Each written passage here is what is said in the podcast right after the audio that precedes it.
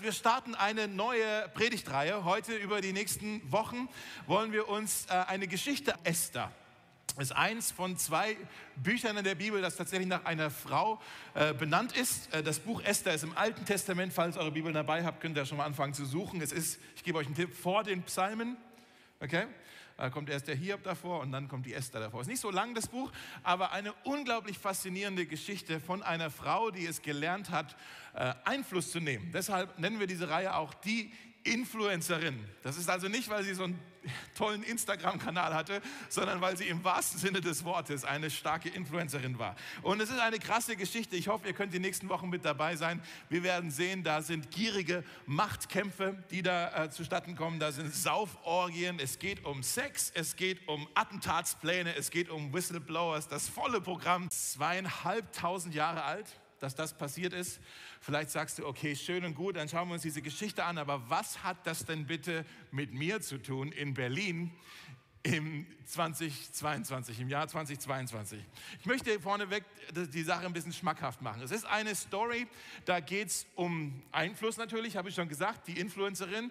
Äh, hier ist es sehr interessant, das ist eine ähm, von Männern dominierte Gesellschaft und hier kommt jetzt ein ähm, jüdisches Waisenmädchen, äh, die für soziale Gerechtigkeit sorgt in dieser ganzen Gesellschaft. Also das ist schon mal krass, wollen wir lernen, wie können wir Einfluss nehmen.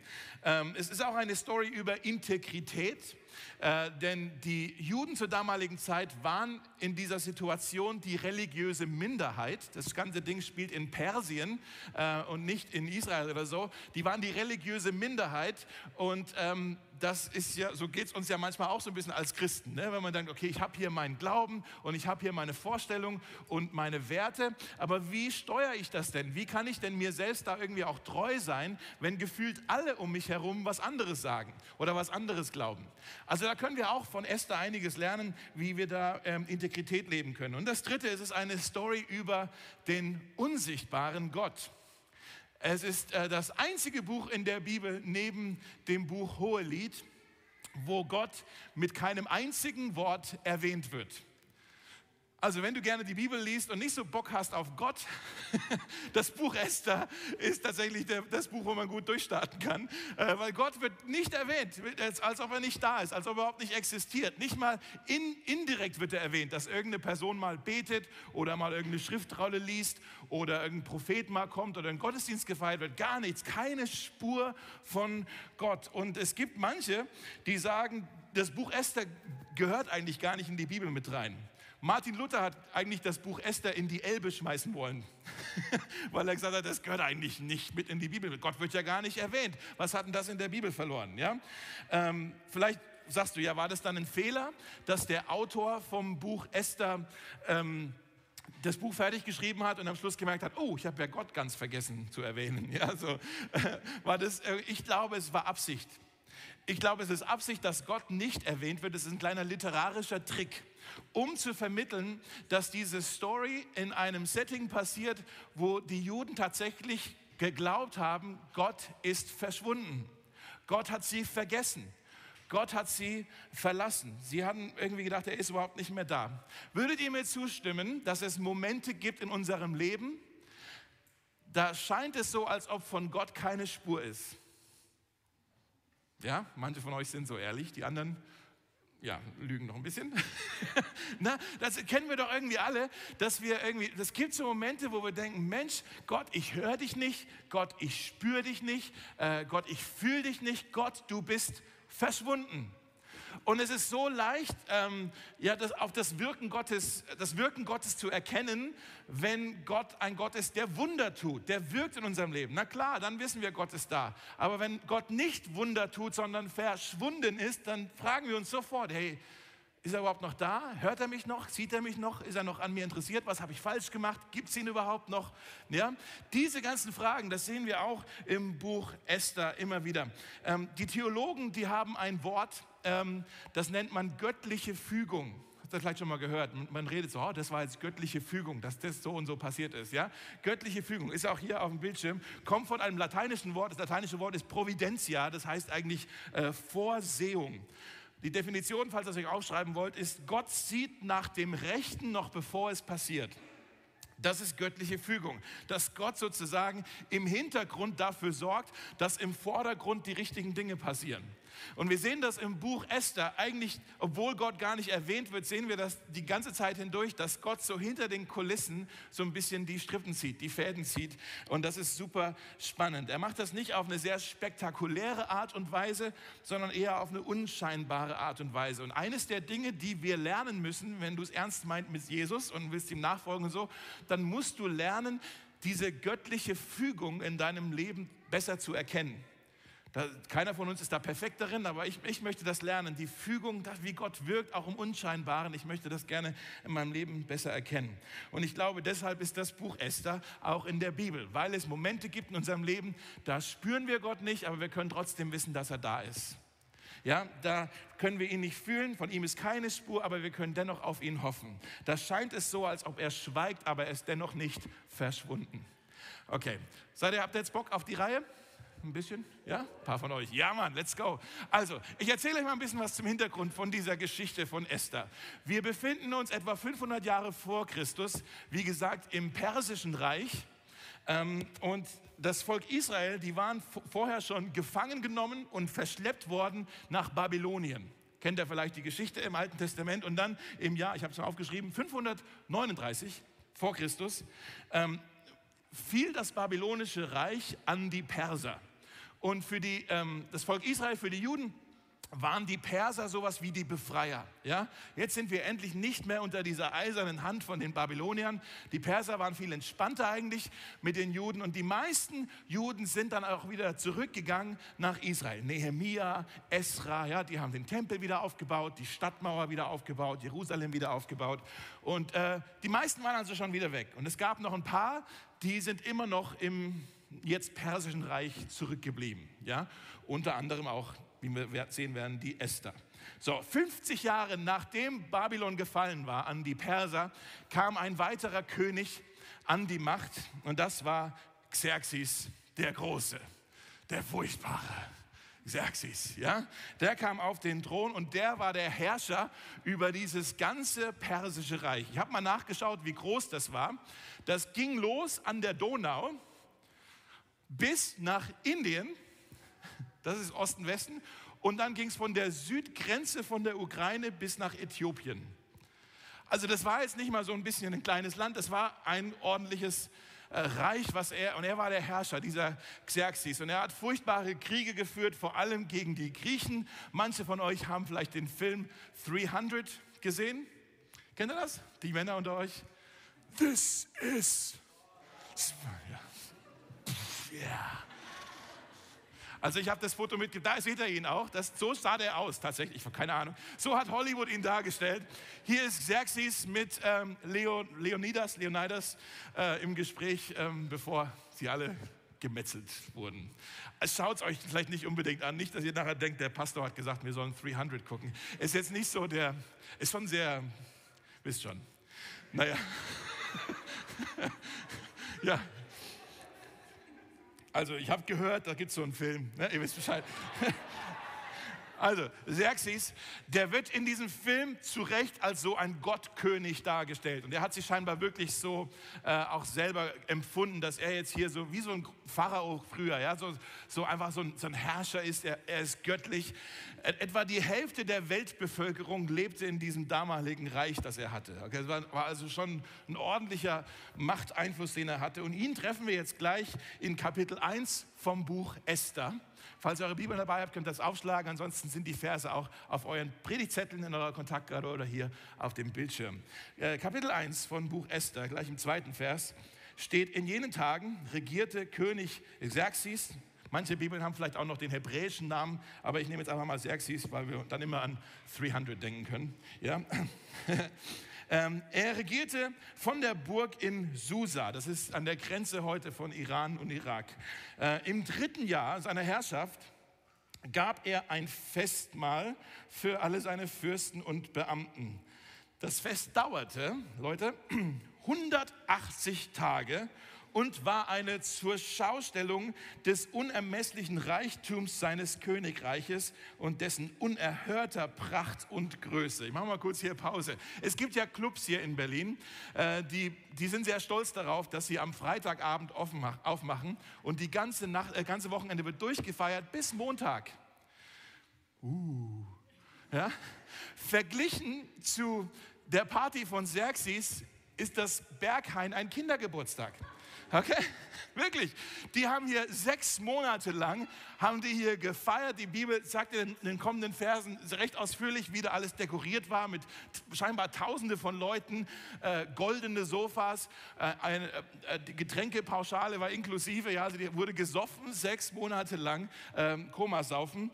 Äh, der Wein fließt in Strömen. Es war wirklich wild. Und dann steht da am letzten Tag des Festes, ist jetzt Vers 10, als König Xerxes schon vom vielen Wein in heiterer Stimmung war, vom Komasaufen, befahl er, Königin Vashti zu ihm zu holen. Huhuhu. Vashti. Ja? Sie sollte nämlich ihre Königskrone tragen. Manche Übersetzungen sagen, sie sollte nur ausschließlich ihre Königskrone tragen, damit alle Fürsten und Beamten ihre Schönheit bewundern würden, denn sie war eine sehr hübsche Frau. Also Xerxes und seine Freunde waren stockbetrunken und jetzt sollte die Königin, die Vashti, kommen und für die Herrschaften ein bisschen tanzen. Bis hierher mal. Krasse Geschichte schon, oder? Bis hierher mal. Ich möchte hier kurz schon mal Pause machen und die Frage stellen, wenn wir jetzt über den Xerxes nachdenken, eine Frage stellen, da glaube ich, die sollte sich jeder Leiter eigentlich mal gestellt haben. Ähm, jetzt sagst du, ja, ich bin ja kein Leiter, ich habe ja keine Führungsposition. Ich möchte dir sagen, oder wenn ich das Wort Leiterschaft in einem Wort zusammenfassen würde, dann wäre es das Wort Einfluss. Okay? Leiterschaft ist Einfluss, nicht eine Position oder ein Titel oder ein Gehalt, sondern Leiterschaft ist Einfluss. Wo auch immer du Einfluss hast, sei es bei dir in der Agentur oder auf der Uni oder am Spielplatz, wo andere Kinder oder wo auch immer du bist, in, beim Kiez, bei dir zu Hause, in der Familie, in einer WG, wo auch immer du Einfluss hast, da hast du so eine Art Leitungsfunktion. Vielleicht hast du bisher noch nie darüber nachgedacht, weil du bisher immer Leiterschaft mit irgendeiner Rolle oder mit irgendeinem Titel definiert hast.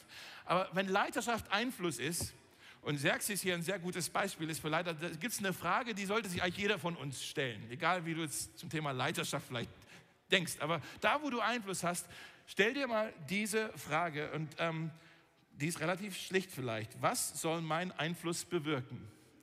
Was soll mein Einfluss, den ich habe, bewirken?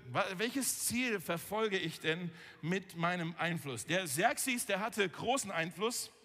Er war einer der mächtigsten Männer der ganzen Menschheitsgeschichte. Er hatte aber, glaube ich, seinen Einfluss für die, falsche, für die falschen Ziele missbraucht. Er ist reingefallen auf, ich nenne das die drei Fallen der Leiterschaft. Die drei Fallen der Leiterschaft. Und das wurde ihm fast zu Verhängnis. Vielleicht wollt ihr euch das mal kurz aufschreiben. Das erste ist, äh, Xerxes wollte seine Beliebtheit steigern. Er wollte seine Beliebtheit steigern. Er wollte beneidet werden, anerkannt werden, gefürchtet werden als Herrscher. Ja? Er schmeißt hier die Party für diese ganzen Fürsten nicht, weil er so großzügig ist, sondern weil er ihre Loyalität haben wollte. Wir haben ja gelesen, er ist hier ganz am Anfang erst von seiner Herrschaft. Er ist im dritten Jahr, im dritten Amtsjahr und er versuchte diese Fürsten also auf seine Seite irgendwie zu bekommen. Und dann das Zweite ist, Xerxes wollte mit seinem Besitz prahlen, mit seinem Besitz wollte er prahlen. Der Grund, warum diese Party 180 Tage lang ging, ist, weil es so lange gedauert hat, um den ganzen Wohlstand von Xerxes zu präsentieren. Bis die ganzen Schatzkammern überhaupt mal vorbeigetragen wurden an den Herrschaften. Das ganze Vieh, alle Tiere, alle Sklaven, das hat sechs Monate gedauert, um dieses, diesen Wohlstand ähm, ja, darzustellen, um, um, um damit äh, zur Schau zu stellen und damit zu prahlen. Das dritte, Xerxes wollte seine Begierden stillen. Seine Lust, sein Verlangen wollte er stillen. Ähm, der sagt, hat sich gesagt, ich will nicht nur beneidet werden von den ganzen Männern hier, weil ich so reich bin, ich möchte auch von ihnen beneidet werden, weil ich die schönste Frau von allen habe. Das war irgendwie sein Fix, ja, so da hat die Vashti angeschaut und hat äh, Ed Sheeran gesungen, so I'm in love with your body. Ja, so stelle ich mir das vor. Also die, die Vashti, scheinbar war sie wirklich eine Augenweide.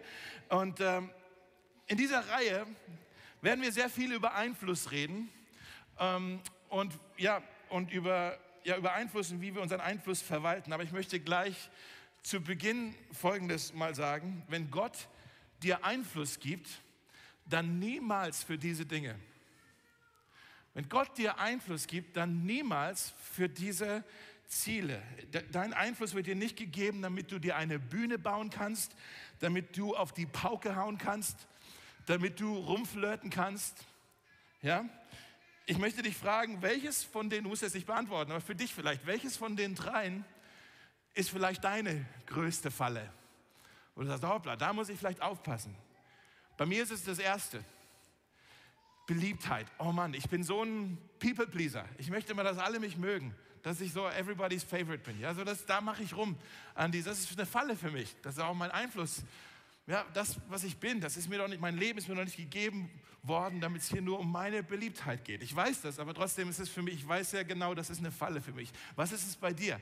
Wo ist bei dir die Falle? Die Bibel sagt im 1. Johannes Kapitel 2, da steht, denn alles, was in der Welt ist, die Gier nach Genuss, die Gier der Augen und der Hochmut des Lebens, ist nicht von dem Vater, sondern von der Welt. Das ist interessant. Johannes schreibt hier 500, 600 Jahre später über die gleichen Werte, die Xerxes auch hatte. Und das sind die gleichen Dinge, die wir heute im 21. Jahrhundert in Berlin auch noch genauso hypen, oder? Ähm, ich möchte es kurz definieren. Der Gier nach Genuss ist der Wunsch, sich gut zu fühlen.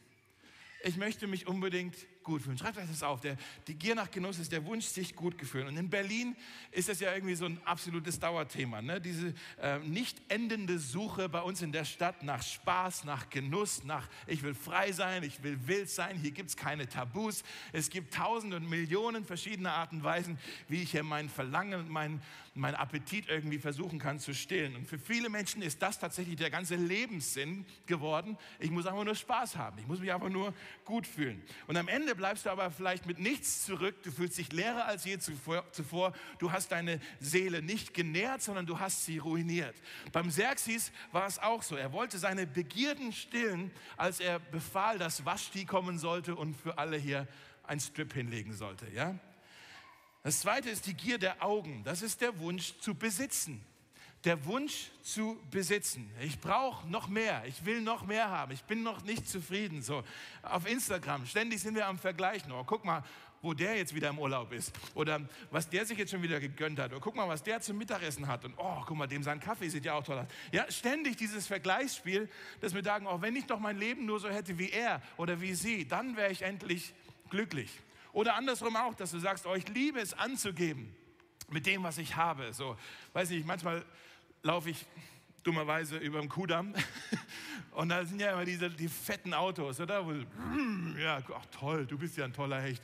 Fährst den Kudamm runter mit deinem fetten. Ja, und was, was ist da los mit dem Mensch, dass er da so, ich gönne ihm ja das schöne Auto, aber dass er damit so prahlen muss. Ja, das, darum geht es nicht, nicht um Reichtum an sich zu haben, sondern dieses, ich muss damit angeben, ich muss damit irgendwie was kompensieren, was, was beweisen. Beim Xerxes ging es auch darum, der konnte sich an seinem Besitz, an seinem Wohlstand überhaupt nicht satt sehen und er liebte es damit zu prahlen.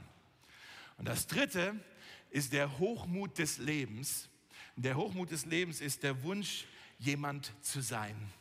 Ich möchte jemand sein. Ich möchte gesehen werden. Ich möchte anerkannt werden. Ich möchte respektiert werden. Ich möchte beneidet werden. Ja? Ähm, jeder in Berlin ist ja auch so. Jeder hat so sein kleines Ego-Projekt, an dem er arbeitet. Und man muss sich irgendwie auch beweisen in dieser Stadt, um irgendwie überhaupt jemand zu sein. Es ist so ein bisschen, wir haben so eine Ellenbogengesellschaft, in der man sich so ein bisschen auch durchschieben muss. Und schau, hier sind meine Errungenschaften. Und das habe ich geschafft. Und hier ist mein CV und mein Resümee. Und schau, ich bin doch endlich wer. Sieht mich denn keiner? Ja, und wir prahlen mit unseren Erfolgen, sei es auf der Arbeit oder auf der Uni oder auf dem Spielplatz. Guck mal hier, mein Kind, der benimmt sich viel besser als deiner. Und ja, so, der hat sogar bitte gesagt. Oh, ja, so ständig spielen wir dieses, dieses Spiel, ja. Ähm, und der Xerxes, der wollte sich auch einen Namen machen. Macht das so ein bisschen Sinn bisher? Der Wunsch, sich gut zu fühlen, das erste ist, gibt es ein Wort dafür, ist Hedonismus. Der Wunsch zu besitzen ist der Materialismus. Der Wunsch, jemand zu sein, ist der Individualismus. Ja, ist interessant, dass Xerxes damit zu kämpfen hatte, Johannes darüber schreibt und heute, 2000 Jahre später, die Menschheit auch sich kaum verändert hat. Wir machen immer noch mit den gleichen Dingen rum, so mit Begierde, mit Besitz, mit äh, Beliebtheit. Und übrigens, jede Werbung, die du anschaust, zielt auf diese drei Dinge ab. Ja, alles, guck mal, du brauchst, du musst dir das gönnen und das brauchst du oder die brauchst du und dann bist du glücklich. Ja? Jede Werbung zielt genau darauf an. Das ist alles nichts Neues. Vielleicht kennt ihr die Story, ähm, als Jesus in der Wüste war, um dort zu fasten und zu beten. Und da wurde er ja dann versucht vom Teufel mit der Gier der Augen, mit der Gier nach Genuss und dem Hochmut des Lebens. Der Teufel kam zu ihm und sagte, hey Jesus, du hast gefastet, willst du dich nicht gut fühlen? Hier ist ein bisschen Brot zu essen. Ja? Oder er sagt zu ihm, hey Jesus, willst du nicht gefeiert werden? Komm, mach doch hier diesen Trick und dann wirst du auf Engelshänden getragen werden. Oder hier, Jesus, willst du nicht reich sein? Schau mal, hier sind alle Königreiche der Welt, die kann ich dir geben. Er hat eigentlich die gleichen Versuchungen, mit denen ich, über die ich hier spreche, die hat Jesus auch erlebt. Jesus stand auch vor dieser Frage, was will ich eigentlich machen mit, einem, mit meinem Einfluss? Wofür lebe ich überhaupt? Was ist das Ziel von dem Ganzen? Und Jesus hat aber dankend abgelehnt, nicht mal dankend, hat aber abgelehnt. Ähm, und er hat sich geweigert, seinen Einfluss für sich selbst einzusetzen. Er sagt später sogar auch nochmal, ich bin nicht gekommen, um mich um, äh, ich bin nicht gekommen, um mich dienen zu lassen, um mir dienen zu lassen, sondern um zu dienen und mein Leben zu geben als Lösegeld für viele. Jesus hat nicht, ähm, ja, war nicht selbstverliebt, sondern hat sich selbst geopfert. Jesus war ein Mann voller Liebe, nicht voller Lust. Jesus war ein Mann voller Großzügigkeit, nicht voller Gier. Jesus war ein Mann voller Demut, nicht voller Stolz. Aber Xerxes im Vergleich war sehr von sich selbst eingenommen. Er war besessen von Begierde, Besitz, Beliebtheit. Und das wurde ihm fast zu Verhängnis. Jetzt lesen wir mal die Geschichte noch ein bisschen weiter. Ja? In Vers 12 steht dann über die Königin Vashti, dass sie sich weigert. Sie weigerte sich dem Befehl des Königs zu gehorchen, sich dort von den Männern begaffen und begrapschen zu lassen. Ja? Und dann packte den König der Zorn. Also für diejenigen von euch, die verheiratet sind, Stress in der Ehe ist ja eh nie so cool. Ne? Ähm, wenn der Stress in der Ehe öffentlich wird, saupeinlich, oder? Oh, ist das peinlich, wenn andere Leute sehen, dass bei uns der Haussegen schief hängt. Ja, so. Und das ist dann irgendwie hier und plötzlich bei, bei Xerxes passiert genau das. Es war eine, eine öffentliche Demütigung für ihn. Er wollte hier seine Frau präsentieren und jetzt hört sie nicht auf ihn. Jetzt kommt sie nicht. Jetzt versteckt sie sich vor ihm irgendwo im Palast. Und das war ein Skandal. Und dann ist der Xerxes, wir lesen in den folgenden Versen, dass er dann hingegangen ist zu seinen Beratern und sagt, was mache ich denn jetzt? Ja, alle stockbesoffen natürlich, ich weiß auch nicht, was, was mache ich denn jetzt mit der? Ja. Und die Berater hatten aber plötzlich auch den Einfall, hey, äh, Xerxes, das ist nicht nur ein Problem für dich, das ist ja auch ein Problem für uns. Weil wenn unsere Frauen mitbekommen, dass deine Frau nicht auf dich hört, dann werden unsere Frauen auch nicht mehr auf uns hören. Und das ist hier der Beginn einer feministischen Revolution. Das können wir doch nicht haben in, in unserer Gesellschaft. Was machen wir da jetzt? Und dann haben sie ihm vorgeschlagen, äh, Herr Xerxes, du solltest jetzt ein Gesetz erlassen, dass die Vashti für ihren Ungehorsam in die Wüste geschickt wird. Sie darf nicht mehr in den Palast kommen, sie ist nicht mehr deine Frau. Und wenn du schon dabei bist, äh, kannst du bei dem Gesetz auch noch mit dazu schreiben, dass alle Ehefrauen im ganzen persischen Reich doch bitte ihren Ehemännern gehorchen sollten. Und der Xerxes sagt sich, ja, gute Idee, ich habe seit sechs Monaten hier gesoffen, warum sollte ich jetzt nicht eine sehr wichtige Entscheidung über meine Ehe und meine Beziehung treffen? Und dann kommt es so zustande, dass er die Waschti rausschmeißt und dieses, dieser Befehl tatsächlich zu einem Gesetz wurde. Und dann lesen wir dann in Kapitel 2, äh, da treffen wir wieder auf Xerxes und jetzt ist er aber nüchtern. Das Fest ist vorbei und seine Wut ist ein bisschen abgekühlt und er denkt über seine Entscheidung nach und er fängt an, diese Entscheidung zu bereuen und er vermisst seine Frau und er singt so, I keep dancing on my own. Die arme Socke der Xerxes fühlt sich plötzlich ganz alleine. Ja? Und die Berater, die schauen bei Xerxes im Büro rein und sagen, Mensch, der Xerxes, der ist echt neben sich, der funktioniert überhaupt nicht mehr. Wir funktionieren alle nicht, wenn er nicht funktioniert. Wir müssen irgendwas tun. Er braucht eine neue Queen. Okay, und dann starten sie den allerersten Schönheitswettbewerb der Menschheitsgeschichte. Persia's Next Topmodel. Ja, wird gegründet und die sagen also, wir suchen eine neue Frau für dich. Wir laden die schönsten Frauen aus dem ganzen persischen Reich. Wir laden sie ein, hier nach Susa zu kommen und sie sollen sich schick machen, damit der Xerxes sich eine neue Königin aussuchen kann. Und hier treffen wir jetzt auf Esther. Hier treffen wir jetzt auf die Esther. Sie war ein jüdisches Waisenmädchen, die aufgezogen wurde von ihrem Cousin. Also ihr Vetter, der, war, der hieß Mordechai, den treffen wir später noch ein paar Mal in der Geschichte. Und sie war scheinbar eine wunderschöne junge Frau. Und sie wurde dann auch in den Harem des Königs mitgebracht. Und hier geht die Geschichte jetzt weiter. In Vers 12 zum Beispiel lese ich euch mal vor, wie diese, dieses Casting so ablief. Äh, das war ein bisschen heftig. Also schnallt euch kurz an. Da stand dann, wenn dann eine junge Frau an die Reihe kam, wie das schon klingt, oder?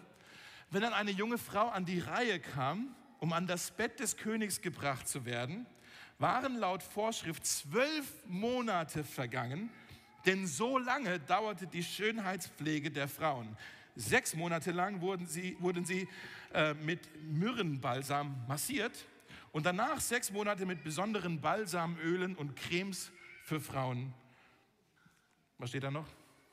Nochmal massiert oder keine Ahnung, ja.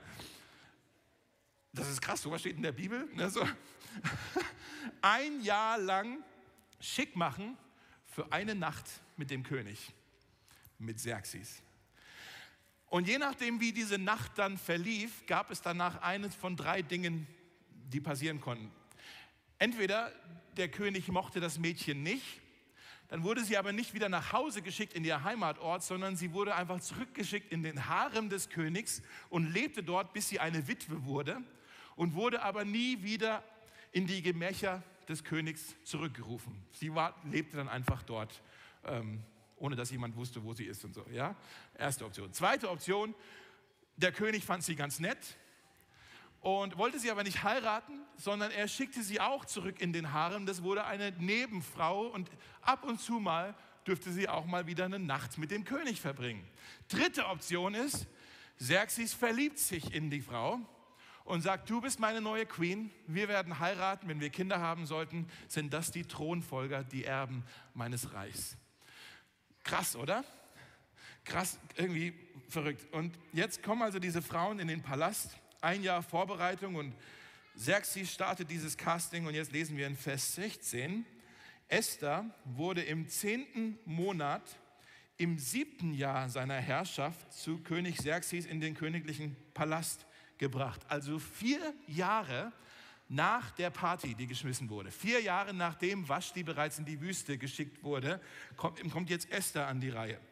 Und dann steht da, der König liebte sie mehr als alle anderen Frauen. Sie erwarb sich mehr Gunst und Liebe als alle anderen Jungfrauen. Deshalb setzte er ihr die Königskrone auf und machte sie an Waschtis Stelle zur Königin. Und dann steht da noch, Esther aber erzählte nichts von ihrer Abstammung und ihrem Volk, dass sie eigentlich Jüdin war. Dieses jüdische Waisenmädchen wurde jetzt hier zur einflussreichsten Königin im mächtigsten Land zur damaligen Zeit. Und wie die Geschichte weitergeht, wollen wir in den kommenden Wochen uns anschauen. Und ich weiß nicht, wie es dir bisher geht, wenn du die ersten zwei Kapitel jetzt kennst von dieser Geschichte, dann sagst du vielleicht, okay, krass, geht schon ganz schön ab hier, aber wollen wir wirklich die Esther uns hier als Vorbild nehmen, wie wir hier Einfluss üben sollen? Denn bisher bist du vielleicht von der Esther noch sehr wenig beeindruckt dass du sagst, okay, sie war ganz hübsch vielleicht, aber hat die Frau denn keine Selbstachtung? Eigentlich bis hierher finden wir die Waschti eigentlich viel sympathischer, oder? Die Waschti war die, die gesagt hat, nö, ich spiele dieses Spielchen nicht mit. Die Waschti war die, die aufgestanden ist, die ihren Einfluss gebraucht hat, die ihre Stimme erhoben hat, die nicht irgendwie mit sich spielen lassen wollte. Ja? Die Waschti ist irgendwie bisher sehr beeindruckt, aber von ihr wissen wir eigentlich gar nichts mehr, wie es mit ihr weiterging. Aber die Esther, wo du sagst, wirklich jetzt, die ist so gefügig hier. Die spielt dieses ganze Spiel mit wie so eine Barbie-Puppe. Die heiratet diesen kranken Tyrann. Ja? Und dann versteckt sie auch noch ihre jüdische Identität. Wie feige ist das denn bitte? Ist ja anders als vorher, lesen wir von Daniel und anderen, die irgendwie für ihren Glauben ja auch aufgestanden sind bei den Babyloniern. Aber hier die Esther, die sagt ja, die verschweigt das ja alles. Wirklich? Wollen wir jetzt sie als Vorbild nehmen? Und ich möchte das noch sagen, wenn du die ersten beiden Kapitel von Esther liest und dann denkst, was macht die eigentlich? Was ist das bitte für eine Frau? Ich will ihre Story eigentlich gar nicht lesen. Dann möchte ich behaupten, dann hast du die Botschaft von der Bibel noch nicht verstanden. Dann glaubst du nämlich vielleicht hier in der Bibel, die Botschaft der Bibel ist, dass Gott die segnet und die rettet, die halt ein moralisches Führungszeugnis vorzuweisen haben, was wirklich beeindruckend ist. Menschen, die gut leben, Menschen, die vorbildlich leben, das sind die, mit denen Gott etwas anfangen kann. Aber das ist nicht die Botschaft der Bibel. Im Gegenteil, die Botschaft der Bibel ist eigentlich, dass Gott immer wieder durchgehend und ausschließlich denen seine Gnade erweisen möchte, die sie nicht verdient haben, die vielleicht nicht mal darum gebetet haben, und die sie nicht mal wirklich wertschätzen können, wenn sie die Gnade dann bekommen haben. Das ist die Botschaft der Bibel, dass es Gnade ist, sie wird dir geschenkt, obwohl du es gar nicht verdient hast. Und ich stimme dir zu, Vielleicht ist die Story von Esther bis hierher noch gar nicht so beeindruckend. Sie hat nicht wirklich den besten Start in ihrer Story. Sie wurde äh, als Kind hat sie ihre Eltern verloren und dann ihre ganzen äh, Landsleute sind alle schon abgehauen, haben die Stadt verlassen. Sie ist da irgendwie als eine der wenigen zurück und jetzt spielt sie hier dieses kranke Spiel mit von diesem Tyrann, von diesem Xerxes, von diesem dieser perverse Schönheitswettbewerb und sie fügt sich wie so ein so ein Betthäschen, ja, und macht das so alles mit und sie bricht alle Gebote, die sie eigentlich ha haben sollte, ja, dass sie, ja, und, und, und sie verschweigt ihren Glauben. Aber ich glaube, auch das macht ihre Story am Ende umso schöner. Denn am Ende sehen wir, Esther ist eine weise, heldenhafte, mutige, äh, vorausschauende Königin. Sie hat ein Kriegerherz, sie ist eine, eine Heldin, eine Herrscherin. Und Gott hat sich für sie entschieden, nicht weil sie schon so super sich verhalten hat, aber er sagt, ich beschütze sie, ich werde sie gebrauchen, ich werde geduldig mit ihr sein, ich werde bei ihr bleiben und ich werde in meiner göttlichen Fügung dafür sorgen, schon vorher dafür sorgen, dass sie immer mehr Einfluss bekommen wird, damit sie wirklich die Welt retten kann. Das ist krass. Und wisst ihr, was das heißt für dich? Das heißt, egal wie sehr der Beginn deiner Geschichte schiefgelaufen ist. Egal wie sehr du es vielleicht in deinem Leben vermasselt hast. Egal welche Entscheidungen du vielleicht äh, getroffen hast, die du bereust. Egal welche dummen Schritte du gegangen bist. Du kannst dich nicht aus Gottes Skript für dein Leben wieder herausschreiben. Gott kann bei dir immer noch ein Happy End schreiben mit deiner Geschichte. Du kannst dich nicht aus seinem Skript herausschreiben. Dein Leben, deine Stimme möchte er immer noch gebrauchen zu seiner Herrlichkeit. Du hast dich niemals für Einfluss disqualifiziert. Vielleicht möchte ich das aufschreiben. Du hast dich niemals für Einfluss disqualifiziert. Du bist niemals zu weit gegangen, dass Gottes Gnade dich nicht mehr erreichen könnte. Ja? Deine Fehler radieren deine Berufung nicht aus. Deine Fehler radieren deine Berufung nicht aus. In Gottes Gnadengarten wächst selbst an kaputten Früchten noch Frucht, an, an kaputten Bäumen noch Frucht. Nochmal, in Gottes Gnadengarten wächst selbst an kaputten Bäumen noch Frucht. Und egal wie sehr du es verbockt hast, Gott wird niemals zu dir sagen, oh, jetzt bist du aber zu weit gegangen. Jetzt kann ich nichts mehr mit dir anfangen. Jetzt werde ich dir meine Gnade und den ganzen Einfluss, den du hast, ich werde es dir entziehen. Das wird niemals passieren. Und wenn du merkst in deinem Leben, vielleicht jetzt diese Woche oder schon vor einer langen Zeit, und du merkst irgendwie, hier ist was, da habe ich es echt vergeigt. Da habe ich es richtig vermasselt. Da habe ich alles in ein Fiasko getrieben. Dann möchte ich dir heute sagen, ich glaube, das ist die Botschaft von Esther, dass Gott bei dir einen Neuanfang ja, dass er dir einen Neuanfang schenken kann. Gott ist ein Gott, der immer wieder zweite Chancen gibt. Und mir ist es egal, was du getan hast. Mir ist es egal, mit wem du es getan hast. Mir ist es egal, wie lange du es getan hast. Deine Story mit Gott ist noch nicht vorbei. Sie fängt gerade erst an. Lass uns beten. Vater, wir danken dir so sehr, dass du ein Gott bist, der wirklich äh, göttliche Fügung schenkt, dass du in deiner Weisheit und deiner Voraussicht alles in unserem Leben, selbst den Mist, zum Guten wenden kannst. Danke, dass du uns immer wieder zweite Chancen gibst, dass du uns immer wieder äh, ja, mit Gnade begegnest. Und dennoch wollen wir auch ähm, zugeben, äh, dass wir, äh, so wie der Xerxes, vielleicht immer wieder in unserem Leben ähm, Dingen hinterherrennen, auf die es eigentlich gar nicht ankommt. Und ich bete, Herr, dass du uns äh, dabei hilfst, dass du uns davon frei machst, dass du uns hilfst, nach himmlischen Dingen zu trachten, nicht nach irdischen Dingen. Äh, dass du uns hilfst, unseren Einfluss so zu verwalten, ähm, ja, dass, dass es dir, dich verherrlicht, dass es dir Ehre bringt, dass es auf dich hinweist, Jesus. Und wenn du jetzt heute hier bist, äh, vielleicht ist irgendjemand da und du sagst, ich möchte diesen Jesus auch kennenlernen, ich möchte ihn gerne in mein Leben einladen, dann kannst du jetzt einfach beten und du sagst, Jesus, komm heute in meinem Leben. Ich habe es auch vermasselt und ich brauche einen Neuanfang, ich brauche eine zweite Chance. Ich möchte lernen, was es heißt, dir zu vertrauen. Ich möchte lernen, was es heißt, dir nachzufolgen. Ich möchte lernen, was du, und, und erkennen und, und äh, entdecken, ja, was, was du mit meinem Leben vielleicht noch vorhast. Deshalb, soweit ich das jetzt begreifen kann, sage ich Ja zu dir. Komm in mein Leben. Ich lade dich ein. Amen. Amen.